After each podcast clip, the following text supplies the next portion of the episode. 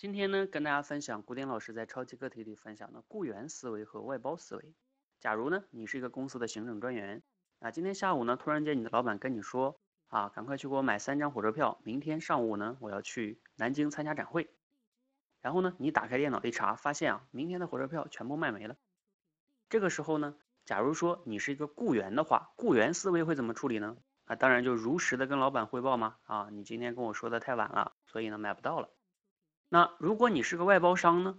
外包商就是解决这个公司一切票务的这样一个供应商，你就靠这个赚钱的，你肯定不能这么讲，你肯定会跟老板讲，哦，那现在呢，现在票没有没了，但是呢，你可以从天津倒车，但是会耽误两个小时，或者呢，你坐飞机会多花五百块钱。如果你会是这个雇员，你会怎么去处理呢？不同的思维带来的结果就不同。也就带来了你的价值就不同，希望对你有启发。